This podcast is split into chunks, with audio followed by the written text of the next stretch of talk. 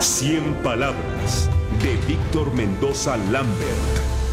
Un año más. Sí, un año más es lo que pide el presidente López Obrador a los mexicanos para evaluar la situación del país. Y la pregunta obligada es, ¿no fue suficiente un año para conocer la problemática? ¿No fue suficiente un año para poner orden en lo elemental? ¿No fue suficiente un año para darse cuenta de dónde está sentado?